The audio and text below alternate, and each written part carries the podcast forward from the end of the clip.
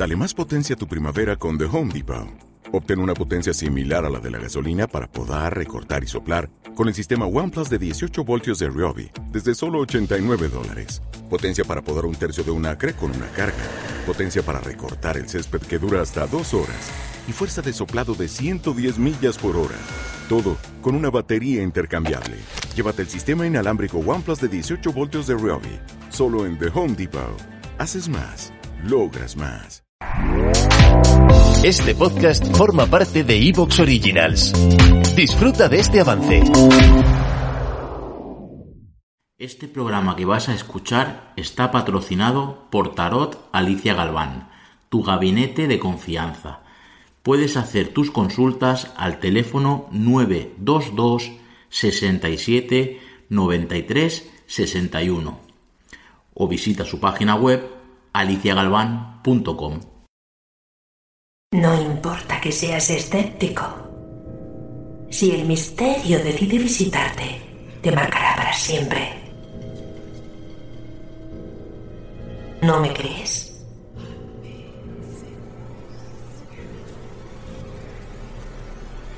Permíteme que te presente a Miguel Ángel Segura, el investigador y escritor marcado por el misterio.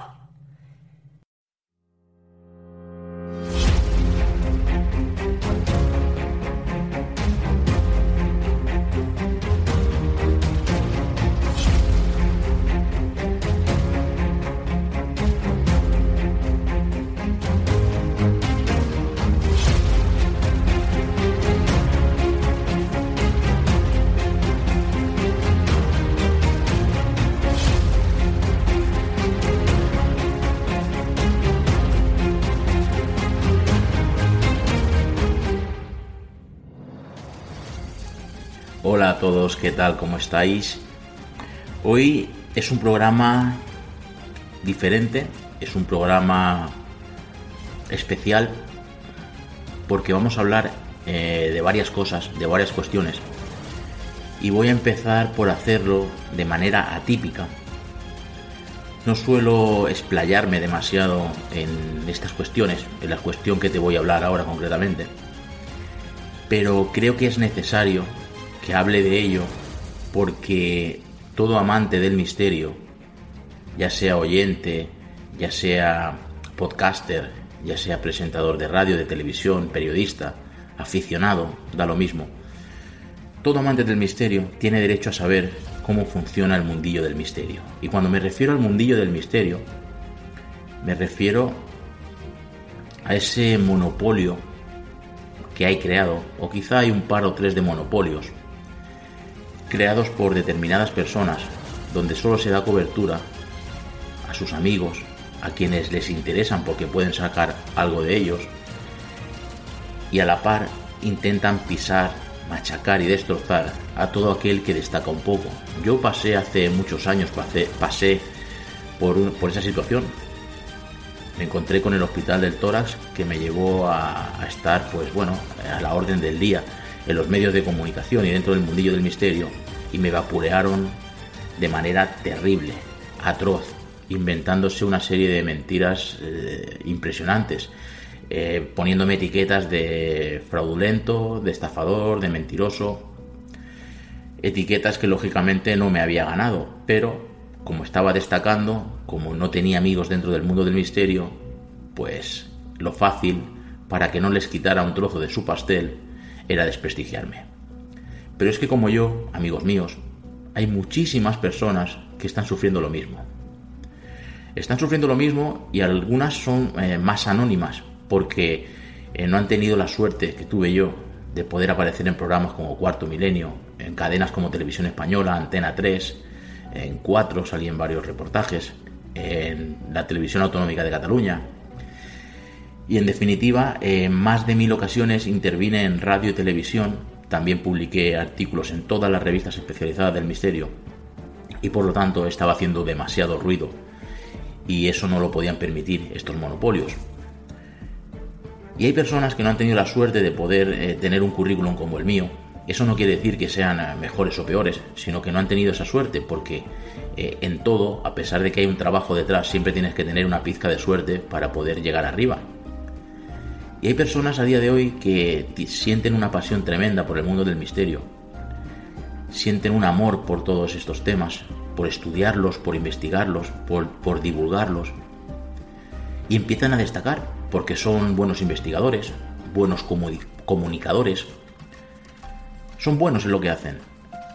Y eso les genera que los machaquen, que los critiquen, que se inventen cosas sobre ellos, que los intenten destrozar, que los intenten apartar del mundo mediático. Y por eso esta introducción habla un poco de las cloacas del misterio, para que todas esas personas sientan que no están solas. Seguro que si te dedicas al misterio, a la investigación, desde cualquier ámbito del misterio, te sonará lo que te estoy diciendo. Hoy en día, por el simple hecho de irte a investigar a un lugar, sea abandonado o habitado, y hacer pública esa información, ya vas a recibir críticas. Seas más escéptico o menos, como destaques y no hayas sido adoctrinado por uno de los monopolios, te van a machacar. Si tú dices que has grabado una psicofonía que dice hola, te van a machacar. Pero si alguien del monopolio o adoctrinado por el monopolio dice que ha visto a un fantasma con tres cabezas, no lo van a criticar, van a defender a capa y espada que es verdad, que esa persona ha visto un fantasma con tres cabezas. Por lo tanto, tienes que tener claro que no importa lo que hagas o lo que digas, te van a criticar por todo. Por lo tanto, sé fiel a tus principios y tira adelante con tu verdad. Porque por mucho que intentes eh, adaptarte a lo que piensas que ellos quieren que hagas, eso no sirve de nada, te van a criticar exactamente igual, exactamente lo mismo. Existen diferentes monopolios dentro del misterio, como digo, dos, tres monopolios. ¿En qué se basa un monopolio?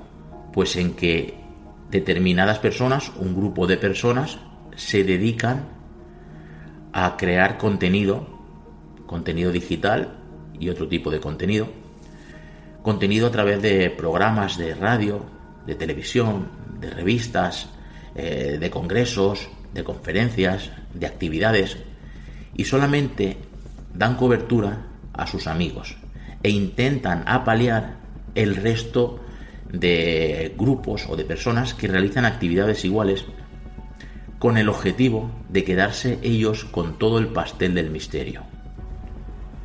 No dejan que otros picoteen, y cuando me refiero a picotear no me refiero a picotear en lo suyo, sino que otros libremente organicen sus congresos, eh, sus revistas, sus programas, etc.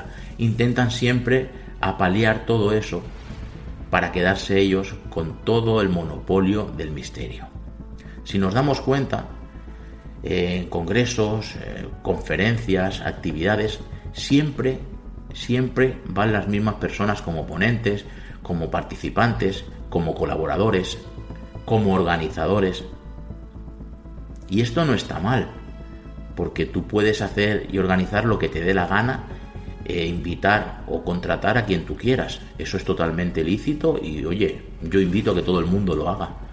Lo que no es lícito ni es correcto es que intenten a la vez acallar a otras personas que con todo su amor y cariño al mundo, hacia el mundo del misterio, intentan, intentan crear sus congresos, sus actividades, sus programas, divulgar de alguna manera pues todos sus conocimientos e inquietudes. Cuando intentas acallar a los demás, deja de ser algo lícito lo que estás haciendo. Yo recuerdo, por ejemplo, que esto no solamente ocurría, me ocurría a nivel, digamos, general, no sé, a nivel top, de élite, ¿no? De, la gente que lleva mucho muchos años o que está muy posicionada. No, no, esto ocurría también eh, a niveles de personas que llevaban muy poco tiempo dedicándose al mundo del misterio o incluso que llevaban muchos años pero que eran poco conocidas. En el Hospital del Toras, por ejemplo, eh, bueno, yo acudí en muchas ocasiones con determinadas personas a realizar investigaciones, personas que a lo mejor llevaban 20 años más que yo en el mundo del misterio y que no eran conocidas para nada. eran muy, muy poco conocidas.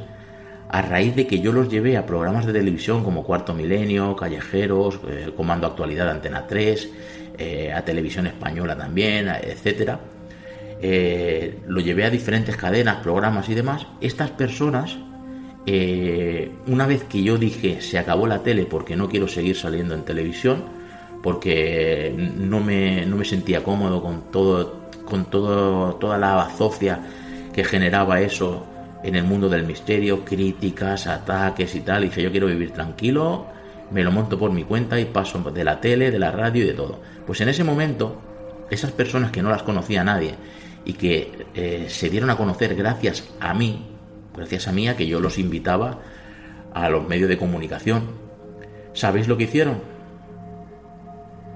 Se adhirieron a uno de los monopolios del misterio y empezaron a atacarme también, incluso diciendo que todo lo que pasaba en el hospital del Toras era mentira, cuando ellos aparecen en radio, en televisión, en decenas y decenas de ocasiones, diciendo que todo era verdad y contando experiencias personales que les ha ocurrido. Yo tengo una grabación, por ejemplo, donde eh, explican todas sus vivencias en el hospital del tórax, incluso hay una escena donde en directo aparecen fenómenos extraños. Si yo sacara esas grabaciones a la luz, a todas estas personas se les caería la máscara. Pero no lo voy a hacer, no lo he hecho nunca, no lo, no lo voy a hacer ahora, que estoy totalmente desvinculado de ellos, ¿no? Pero lo que me quiero referir con todo esto es que siempre que vayas a que destaques o que tengas nuevos proyectos o que empieces a ser un poco conocido, te van a machacar. Y no solamente te van a machacar, se va a, acercar mucha gente a ti, muchísima gente, con la intención de ver qué pueden sacar. Entonces, tienes que tener en cuenta que los monopolios que hay en el mundo del misterio no solamente están en las altas esferas, también hay eh, por los suelos. ¿Te está gustando lo que escuchas? Este podcast forma parte de Evox Originals y puedes escucharlo completo y gratis desde la aplicación de Evox. Instálala desde tu store y suscríbete a él para no perderte ningún episodio.